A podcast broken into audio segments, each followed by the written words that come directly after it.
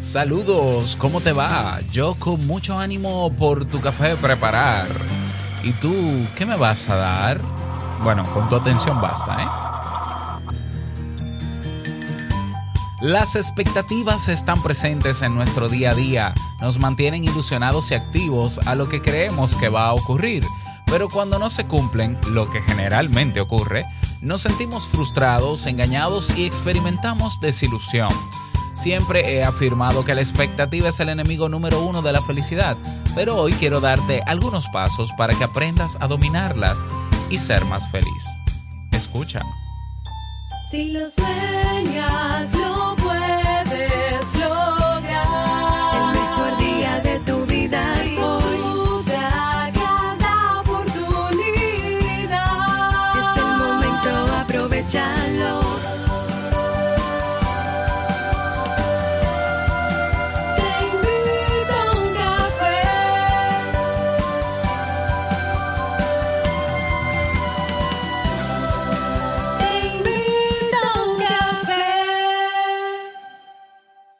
Y ahora contigo, Robert Sasuki, consultor en desarrollo humano y emprendimiento.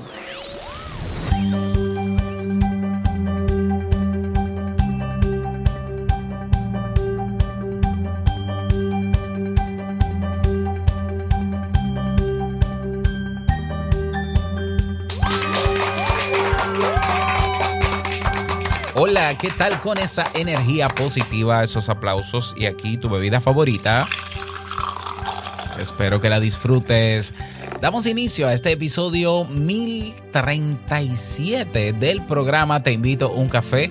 Yo soy Robert Sasuki y estaré compartiendo este rato contigo, ayudándote y motivándote para que puedas tener un día recargado positivamente y con buen ánimo. Esto es un podcast y la ventaja es que lo puedes escuchar en el momento que quieras, no importa dónde te encuentres, todas las veces que quieras. Solo tienes que suscribirte completamente gratis en tu reproductor de podcast favorito para que no te pierdas de cada nueva entrega. Grabamos un nuevo episodio de lunes a viernes desde Santo Domingo, República Dominicana y para todo el mundo. Y en el día de hoy, como siempre, he preparado un tema que tengo muchas ganas de compartir contigo y que espero sobre todo que te sea de mucha utilidad. Si en este año que ya vamos, ya yo creo que vamos por el 15% del año, ¿cómo van tus metas? ¿Cómo van tus objetivos? ¿Ya? Si este año te propusiste emprender o te propusiste aprender cosas nuevas que puedan mejorar tu vida personal y profesional, te cuento que en el Club Kaizen tienes suficiente material por lo menos para este año. Yo creo que para este año te da. ¿eh? Incluso puedes adquirir la membresía anual y aprovechas todos los contenidos que tenemos en el Club Kaizen. Tenemos cursos en línea, tenemos masterclass, tenemos eventos en vivo, tenemos una comunidad, tenemos una biblioteca digital, tenemos un podcast privado, todo eso lo tenemos en el Club Kaizen por un monto sumamente asequible. Así que pásate por www.clubkaizen con K y con Z.net. Bien, um, ¿Qué más? ¿Qué más? Bueno, en el programa de mentoría, dos cupos disponibles. Si quieres emprender eh, de la mano con este servidor que tienes aquí, me quedan dos cupos para el programa de mentoría, un programa de acompañamiento de seis meses para que puedas montar tu negocio en Internet, disponer de tu tiempo y de tener la libertad de trabajar donde quieras y como quieras. Solo nos quedan dos cupos. Para mayor información en teinvitouncafe.net tienes un botón que dice programa de mentoría. Vamos a comenzar con el tema de hoy, no sin antes escuchar la frase con cafeína. Porque una frase puede cambiar tu forma de ver la vida, te presentamos la frase con cafeína.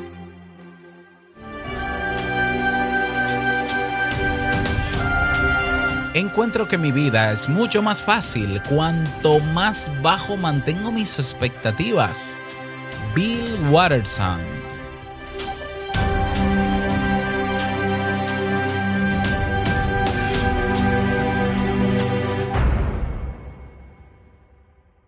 Bien, y vamos a dar inicio al tema central de este episodio que he titulado Los cuatro pasos para dominar tus expectativas.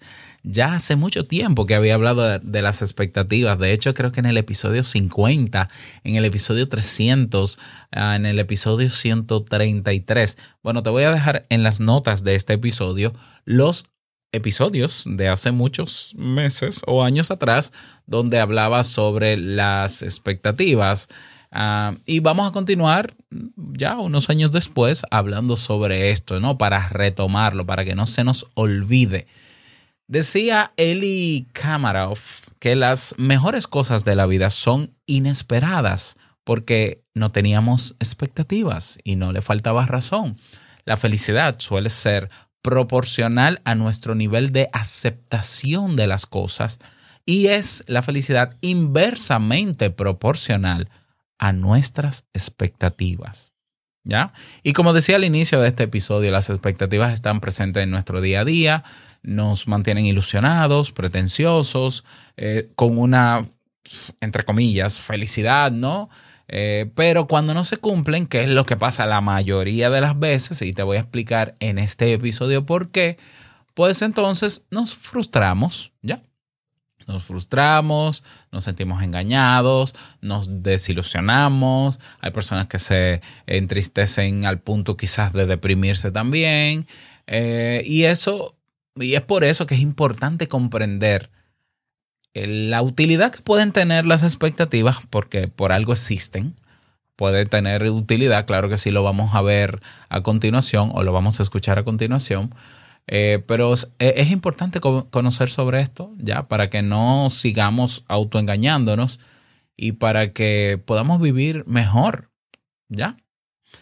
¿Qué son las expectativas? Las expectativas son creencias personales sobre lo que puede ocurrir, sobre los sucesos que pueden ocurrir o no. Son suposiciones de cara al futuro, anticipaciones basadas en aspectos subjetivos y objetivos. De hecho, las expectativas se desarrollan a partir de una compleja combinación de nuestras experiencias, de nuestros deseos y conocimientos del entorno o de las personas que nos rodean. Las expectativas varían desde una pequeña posibilidad de ocurrencia hasta una ocurrencia casi segura. Algunas expectativas tienen un carácter automático ya que están alimentadas fundamentalmente por nuestros deseos, ilusiones y creencias, por lo que las alimentamos sin ser plenamente conscientes de su origen y sin contrastar cuán realistas son. Otras expectativas tienen un carácter más reflexivo, ya que parten de un, de, un proceso de análisis de diferentes factores involucrados, siendo un tanto más realistas. ¿Tiene utilidad la expectativa? ¿Cuáles son las funciones de las expectativas? Bueno, pues sí, la principal función de las expectativas es prepararnos para la acción. Eh, lo voy a repetir, la principal función de las expectativas es prepararnos para la acción. ¿Ya? Ah, si nos anticipamos mentalmente a lo que pueda ocurrir, podemos preparar un plan de acción para que la vida no nos tome por sorpresa. ¿Ya? Las expectativas, por ende, nos ayudan a prepararnos mentalmente para el futuro. De hecho, la mayoría de nuestras decisiones no se basan exclusivamente en los datos que tenemos en el momento, en los datos objetivos, sino en las expectativas que también albergamos sobre los resultados de esas decisiones. Eso no significa que cada decisión es de cierta forma un acto de fe. Detrás de cada decisión se esconde la confianza en que nuestras expectativas sobre las consecuencias, sobre lo que va a ocurrir, al, de, sobre nuestra elección, pues ocurra. Por tanto, las expectativas se convierten en una especie de brújula interior. Ya incluso se pudiera confundir las expectativas con la intuición. ¿Ya? O sea, yo percibo, yo presiento, yo siento que nos puede ir bien haciendo esto. El problema es que esperar, esperar, dominicano al fin, esperar que algo suceda no va a ser que suceda. De manera que cuando las expectativas son poco realistas, pueden terminar jugándonos malas pasadas y en vez de ayudarnos a prepararnos mentalmente, nos frustran. ¡Tarán! Es decir, por ejemplo, vamos a, te voy a poner un ejemplo. Tú quieres montar un negocio, un negocio, tú quieres emprender, muy bien. Entonces, a ti te llega una idea maravillosa de negocio, ¿ya? Sobre un producto que puedes desarrollar, que no está en el mercado, o si lo está, puedes mejorarlo. Y tú comienzas a emocionarte y a sentir y a intuir que ese producto será un éxito, ¿ya? Y tú dices, no, esto es lo que la gente necesita. Esto de verdad va a cambiar el mundo. Esto, esto y esto. Sí, muy bonito, muy bien. Qué bueno que sientes eso. Qué bueno que tienes la expectativa incluso de que eso pase. Ojalá pasara. El tema es que te quedas en la emoción, en la expectativa, en la suposición de que será bueno, armas tu producto, lo creas y te pones a venderlo y fracasas. ¿Qué pasó? Ah, se te olvidó que hay algo objetivo que se llama investigación de mercado. Se te olvidó que hay mecanismos eh, objetivos que se llama diseño de producto. ¿Ya? Eh, encuestas, grupos focales, que es investigación de mercado también. Se te olvidó preguntarle a la gente si realmente necesitaba ese producto. Entonces es lógico que te frustres. Por tanto, la expectativa en sí misma es útil si sabemos utilizarla. ¿Para qué? Para prepararnos para la decisión que yo tome. Es decir, yo, des- yo decido hacer el producto y la expectativa me debe llevar a qué pasa si a la gente no le gusta el producto, qué pasa si la gente no necesita el producto o no le interesa. Entonces, fíjate que ahí yo estoy, yo puedo crear otros planes que puede ser y quizás ni siquiera lance el producto hasta tanto yo validarlo y confirmar si antes de lanzarlo y producirlo en masa, primero pregunto, bueno, la expectativa te ayuda a eso, la expectativa realista, ¿ya? El problema es que eh, combinamos la expectativa en su, en su esencia con otras cosas, con el pensamiento mágico, por ejemplo. Te cuento sobre esto. Jean Piaget, y te voy a dar también algunos ejemplos de expectativas poco realistas que alimentan el pensamiento mágico. Jean Piaget, un reconocido, creo que de los padres o el padre de la psicopedagogía, señaló que los niños pequeños tienen dificultades para distinguir entre el mundo subjetivo que crea en su mente y el mundo externo y objetivo. Piaget descubrió que los niños, atención aquí, ¿eh? atención aquí, que los niños suelen creer que sus pensamientos pueden hacer que las cosas sucedan. Por ejemplo, si se enfadan con su hermano, pueden pensar que éste se enfermó por su culpa, aunque no sea así. Piaget llamó a este fenómeno el pensamiento mágico y sugirió que todos lo superamos alrededor de los siete años. Es decir, hasta los siete años, un niño puede pensar que eh, lo que puede ocurrir a su alrededor puede tener, eh, puede ser, eh, él puede ser el problema, el niño puede pensar que eh, las cosas van a pasar porque él las piense. Hasta los siete años un niño no distingue lo que está ocurriendo en su cabeza de la realidad en el sentido de que puede entender que lo que está en su cabeza es parte de la realidad. Bien, y a partir de los siete años eso se supera y se da cuenta que la realidad es la que es. Sin embargo, en la adultez hay personas que siguen teniendo diferentes formas de pensamiento mágico, como si no lo hubiesen superado. O no es que no lo hayan superado, yo estoy convencido de que lo superaron, pero llegaron a una serie de libros y a una serie de personas y a una serie de genios iluminados que volvieron a meterlo en el pensamiento mágico como un niño de menos de siete años y a esas personas les resulta difícil abandonar la idea de que esperar que esperar que algo suceda va a hacer que sea posible. ¿Ya? Una idea en la que eh, eh, una idea que, que aflora en la famosa teoría que no, que no, que no tiene ninguna validación de nada, la famosa ley de la atracción. Tú decretas, tú declaras, te alineas, vibras y el universo conspira. Ya, cual niño de cinco años.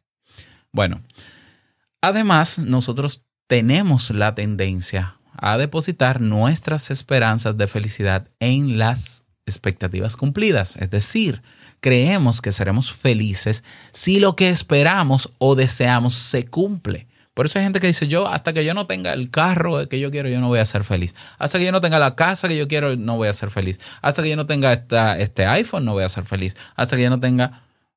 Y viven su vida en, en constante expectativa y en constante frustración. Ya porque generalmente no ocurre las cosas como son. Las cosas no ocurren como yo quiero que ocurran. Ocurren como ocurren y punto.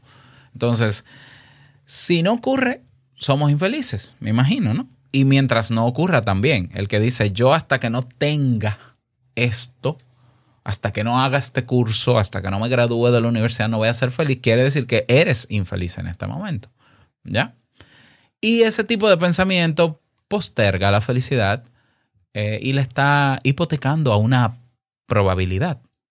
Sin embargo, las expectativas no son necesariamente negativas, ya lo mencioné, tienen una utilidad, siempre y cuando tengamos buenas razones para creer que el cumplimiento de una expectativa nos hará felices y nos aseguremos de dar los pasos necesarios para que esos deseos se cumplan. ¿Eh? Es decir, si yo hago el uso adecuado de la expectativa y la uso para lo que es, ¿para qué? Para prepararme para el futuro, para la acción. Yo no tengo por qué poner mi felicidad en juego por una expectativa, por algo que yo quiera que pase. Yo tengo que trabajar en ser feliz con lo que tengo en este momento y punto. ¿Ya? El verdadero problema de las expectativas radica en esperar que algo suceda sin tener buenas razones para ello. Si creemos que el simple hecho de albergar ciertos deseos hará que ocurran, estamos alimentando un pensamiento mágico y sentando las bases para la decepción. Este tipo de pensamiento puede parecer delirante y lo es. ¿eh? Lo es. El pensamiento mágico tiene mucho de delirante. Pero todos lo hemos alimentado en ciertas circunstancias cada vez que albergamos expectativas poco realistas. ¿Como cuáles? Mira, por ejemplo, la vida debería ser justa. Esa es una expectativa con la que crecemos. Pues la realidad, mi querido samurái, es que la vida no es justa. Y a las personas buenas, entre comillas, les suceden cosas malas. También se mueren, también les ocurren accidentes. Esperar que podamos librarnos de los problemas y, dificultades solo porque somos buenos es un ejemplo de expectativa poco realista que solemos alimentar. ¿Ya? No, el que, el que hace las cosas bien le pasan cosas buenas. No, al que hace las cosas bien también le pasan cosas malas. ¿Por qué? Porque la vida es lo que es y no lo que tú crees que es ni lo que tú esperas que sea. Otro ejemplo de expectativa poco realista que alimenta el pensamiento mágico. Las personas tienen que entenderme. Todos sufrimos en cierta medida el efecto del falso consenso. Esto es un fenómeno psicológico según el cual solemos pensar que un gran número de personas piensan como nosotros y que tenemos la razón. Pero esto no siempre es así. Cada quien tiene su punto de vista y no tiene que coincidir con el nuestro. Número tres, ejemplo número tres, todo saldrá bien. Es una frase que nos decimos a menudo para infundirnos confianza, para tranquilizarnos, pero lo cierto es que si no nos aseguramos de que las cosas salgan bien, poniendo manos a la obra, tomando acción, nuestros planes se van a torcer en cualquier momento. Ah, sí, bueno, yo, yo no tengo trabajo, pero yo confío en que todo saldrá bien. Ajá, ¿y dónde están las solicitudes de trabajo tuya? ¿Y dónde está tu currículum? ¿Tu hoja de vida? ¿Ya la enviaste? No, no, no, pero yo confío en que todo va a salir bien. O yo entrego mi hoja de vida y confío en que va a salir bien. Sí, pero, pero le doy seguimiento a esa hoja de vida. O solamente voy a una empresa a entregar mi hoja de vida con la expectativa de que como esa es la empresa donde yo quise trabajar toda mi vida, donde he querido, pues sí me van a dar el trabajo. Eh, bueno, bueno, luego me cuentas cómo te fue. Ojalá, de verdad, ojalá. Que una cosa es deseo y otra cosa es expectativa. Otro ejemplo de expectativa poco realista. La gente debería comportarse bien conmigo. ¿Mm? Nosotros esperamos que las personas sean amables y estén dispuestas a ayudarnos, pero no siempre será así. A algunas personas no les vamos a caer bien y a otras simplemente no les importamos y eso debemos asumirlo. ¿Ya? Hay otra, otro ejemplo más. Por ejemplo, en el ambiente laboral se espera que en el ambiente laboral los compañeros te traten bien, te den soporte, den la cara por ti cuando tú lo necesites. Otra, otra mentira. Eso no es así. Todo lo contrario. Tú te das cuenta en el ambiente laboral de que cada quien tiene sus propios intereses y si hay que culpar a alguien, todo el mundo va a culpar a otro menos a sí mismo. Eso es la realidad. ¿ya? Es decepcionante, correcto. Y si te sientes decepcionado por estos ejemplos es porque tú tenías esas expectativas. Bueno, pero que lo sepas. Y un último ejemplo de expectativa poco realista que alimenta el pensamiento mágico. Este es muy común en las relaciones de pareja, en las relaciones de noviazgo. Puedo cambiarlo. Ya solemos pensar que podemos cambiar a los demás. Hay personas que, de, no, eh, ¿cómo, va tu, cómo, ¿cómo va tu relación de noviazgo? Bien, bueno, él necesita cambiar esto, y, pero yo creo que cuando nos casemos él va a mejorar y esto, y eso no es cierto. Lo cierto es que el cambio personal debe provenir del interior de cada persona y desde una motivación, como llamamos en psicología, intrínseca, desde adentro. Ya, nosotros podemos darle soporte a una persona, apoyo moral y, moral y emocional, pero no cambiarla y menos arreglarla. ¿Eh? Y hay quienes se convierten en los tutores y maestros de su pareja, que deciden estar con ella para cambiarla a base de educación permanente. Yo voy a ser su profesor a partir de ahora. ¿Ya? Eso es una expectativa poco realista. ¿Ya? Y, lo, y lo vemos quejándose, ¿no? Frustrados y frustradas. Ay, pero yo pensé que iba a cambiar. Ay, pero yo pensé que con todo lo que yo he hecho por ella, ella iba a mejorar. No, pero que ella no. ¿Ella te dijo que quería mejorar? No. ¿Ella te dijo que quería cambiar? No. Pues deje eso. Porque ni siquiera los psicólogos nos metemos con alguien que no quiere cambiar. Yo no ayudo a nadie que no quiera cambiar. Porque ¿para qué? Si el cambio viene de adentro. Consecuencias de las expectativas poco realistas. ¿Ya? Las expectativas no son dañinas en sí, repito, porque nos ayudan a formarnos un cuadro general de lo que podría ocurrir en un futuro más o menos cercano y a prepararnos. Y el problema comienza cuando esperamos que la vida ocurra según lo que deseamos. Algo que más temprano que tarde nos va a conducir a la desilusión. Porque como lo dijo la escritora Margaret Mitchell, la vida no está obligada a darnos lo que esperamos. El problema aparece cuando nos olvidamos que nuestras expectativas a menudo solo reflejan un deseo o una probabilidad a menudo bastante remota de que algo ocurra. Cuando perdemos de vista esa, esa perspectiva, las expectativas se convierten en un auténtico asesino de la felicidad. ¿Ya? Además, cuando las expectativas incumplidas involucran el fracaso de otras personas para comportarse de la manera en que esperamos, a la decepción se le suma el resentimiento, lo cual va a terminar afectando profundamente la relación, haciendo que perdamos la confianza en esas personas. ¿Ya? Vamos a ver la expectativa como metafóricamente, como, eh, ¿cómo se llama esto? Dios mío. Como un binocular la expectativa es como ese binocular que cuando tú te lo pones en los ojos, tú puedes ver a, a, a mucha distancia, ¿verdad? Y ver lo que está muy lejos, lo, lo ves cerca. Pero recuérdate que tienes unos binoculares, que cuando te lo quites está a la misma distancia. Y claro, con los binoculares, viendo lo que está enfrente, como lo ves más grande, puedes prepararte mejor para cuando llegues ahí. Ah, qué bueno, pero tienes que remar si estás en el barco es decir, estar en el presente y ponerte a trabajar y, e ir revisando tus binoculares y mirando la, la meta, lo que estás, lo que, a donde quieres llegar, hasta que llegues. Pero el binocular no es la meta, ni el binocular es la realidad. Es una amplificación, una probabilidad de que, ah, bueno, las cosas son así, déjame prepararme en el presente, no esperar y quedarme esperando sin tomar acción. ¿Ya? ¿Cuáles son las ventajas de dominar nuestras expectativas? Número uno, asumes la responsabilidad por tus decisiones y dejas de estar culpando al universo, a Dios, a fulanito, al gobierno, a no, no, no, no. O sea, sí, puede ser que sí, que todos esos sean responsables también contigo de tu desgracia, pero tienes que asumir tu responsabilidad.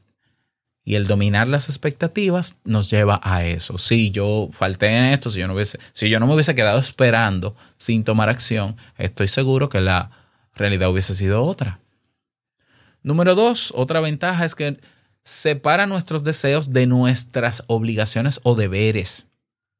¿Ya? Porque es que es muy lindo desear e ilusionarnos. ¿Ya? Y no es tan lindo asumir lo que nos toca y asumir nuestros deberes. Entonces, yo nunca, yo nunca te voy a decir, deja de soñar y deja de desear. Todo lo contrario, yo soy un soñador empedernido. Yo deseo muchas cosas de verdad para mi vida, pero estoy trabajando poco a poco, día a día, sin parar, asumiendo lo que me toca para ver, ojalá, si llego a eso. ¿Ya? Si pasa otra cosa y llego a otro, a otro sitio, bueno, si lo asumo, muy bien, qué chulo.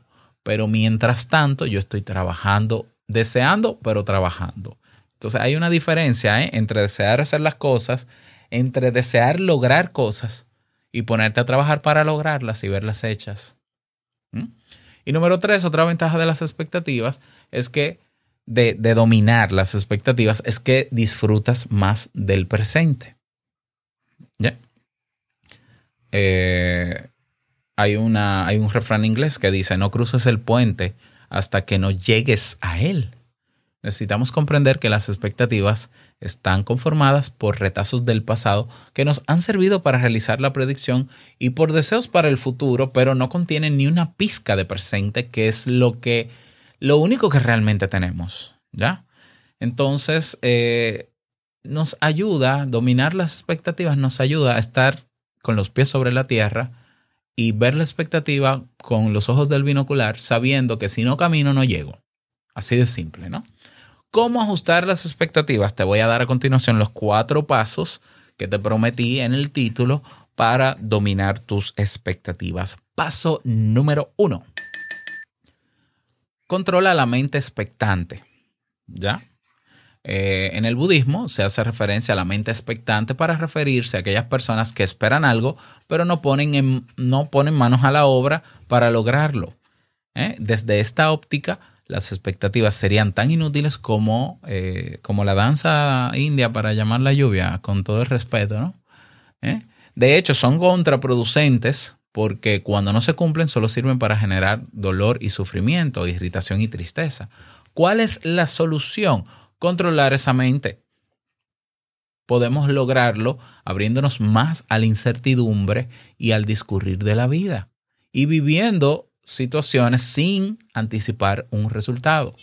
¿Ya? Yo voy a hacer esto. Yo sé que hay personas que lo han hecho y lo han logrado. A mí me gustaría lograrlo. Yo me eduqué, me formé y me di cuenta o creé un plan y una estrategia de que haciéndolo de esta manera, tomando acción de esta manera, puedo llegar a este resultado. Bien, ¿te sientes bien? Eh, ¿Estás de ánimo para hacerlo? ¿Puedes hacerlo? ¿Hay posibilidades? Sí, dale.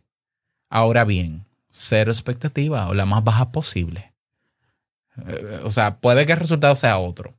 Entonces, yo voy a aceptar el resultado que venga, voy a asumir lo que venga y si en el camino tengo que cambiar el plan o la estrategia, la voy a cambiar. ¿Ya? Entonces, claro, llegarán a tu mente todas esas ideas fantasiosas, mágicas, de, ay, sí, sí, eso va a ocurrir porque lo estoy... Sí, sí, ok, sí, ojalá, ojalá. O sea, tu respuesta a esas ideas maravillosas debe ser ojalá, ojalá y ojalá. Perfecto. Mientras tanto, a trabajar. Paso número dos. Diferencia las expectativas realistas de las poco realistas. Ya, las expectativas nos ayudan a prepararnos para el futuro, por lo que tenemos que usarla a nuestro favor. Solo necesitamos aprender a diferenciar las realistas, esas que tienen grandes probabilidades de convertirse en realidad, de aquellas poco realistas que se basan casi exclusivamente en nuestros deseos. Debemos tener en cuenta que las expectativas poco realistas son resentimientos premeditados, ya que existen grandes probabilidades de que no se cumplan. Esperar que una persona haga algo a nuestro favor que vaya en contra de sus intereses es poco realista. Esperar que mi negocio vaya bien sin yo vender es poco realista. Esperar que porque yo hago un podcast la gente debe de escucharme es poco realista. ¿Ya? En cambio, esperar que, que esa persona haga algo a nuestro favor que también le favorece, esperar que me vaya bien en mi negocio vendiendo, esperar que mi podcast lo escuchen yo saliendo a anunciarlo para que lo conozcan, eso es mucho más realista. Entonces vamos a diferenciar lo realista de lo poco realista. Paso número tres para dominar tus expectativas. Comunícalas. Creer que una expectativa no verbalizada nos traerá lo que deseamos es pensamiento mágico. Hay gente que dice, no, no, cuando tú tengas un sueño, un deseo, no lo digas, porque entonces ya desaparece el hechizo y entonces no se cumple. Está muy bonito, ¿no? Para una película de Disney, pero eso es pensamiento mágico. Comunícalo, ¿ya? Es, es muy probable que una expectativa no expresada no se cumpla. Por tanto, si esperamos algo de los demás, no debemos esperar que nos lean el pensamiento, porque pasa en las relaciones interpersonales. Bueno, yo espero que esta persona me trate bien, mi pareja me trate bien. Ajá, pero yo no se lo digo. O yo espero que mi pareja me prepare el desayuno o me atienda a nivel ¿verdad? Eh, sexual y demás, pero yo no pido, yo me quedo con la idea de que tiene que saberlo. Ella tiene que asumirlo, ella tiene que, porque a ella le dieron el mismo libro, el mismo libro que a mí, para, para esto se supone que ella tiene que hacerlo. Pues no, comunique lo que usted espera de las cosas y de las personas sobre todo. Comunícalo. Mira, a mí me gustaría que pasara esto, porque entiendo que es lo adecuado. Si tú no estás de acuerdo, lleguemos a un consenso. Comunica tus deseos y tus expectativas. Y paso número cuatro para dominar tus expectativas, prepara un plan B. Comunicar nuestras expectativas no siempre es suficiente para que éstas se hagan realidad. Entre nuestros planes y su consecución influyen muchos factores que escapan de nuestro control, por lo que lo más inteligente es tener preparado un plan B. Hay personas, claro, que apuestan todo a un deseo, ¿ya? Que no evalúan si ese deseo me lleva a una expectativa realista o no.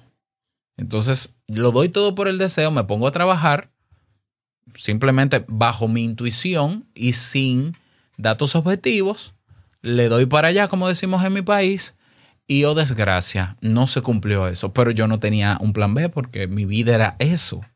Bien, pues hay, hay que, hay que pensar, eh, eh, no solo pensar, tenemos que aceptar que la vida es impredecible. La realidad que vives es impredecible, aunque tú estés seguro en este momento, aunque lo tengas todo en este momento. Y tienes que saber que por ser impredecible, siempre hay que tener un plan B de vida. Yo te pregunto, en este momento, si viene un terremoto, espero que no sea así, viene un terremoto y, tu, casa se desbarata y pierdes todo lo material que tienes y, y para colmo te sales del trabajo por el mismo terremoto, no puedes trabajar porque donde trabajabas también se cayó. ¿Qué va a hacer de tu vida? No, yo no quiero ni pensar en eso, Robert. Ah, ¿por qué no quieres pensar en eso? Porque es una probabilidad. Y más si vives en un país donde hay terremotos. No, yo no quiero pensar en eso. Pues piensa en eso. Piensa qué necesitas, cómo podrías vivir sin eso, sin esa realidad que tienes ahora. Y prepárate, ¿por qué no? Prepárate.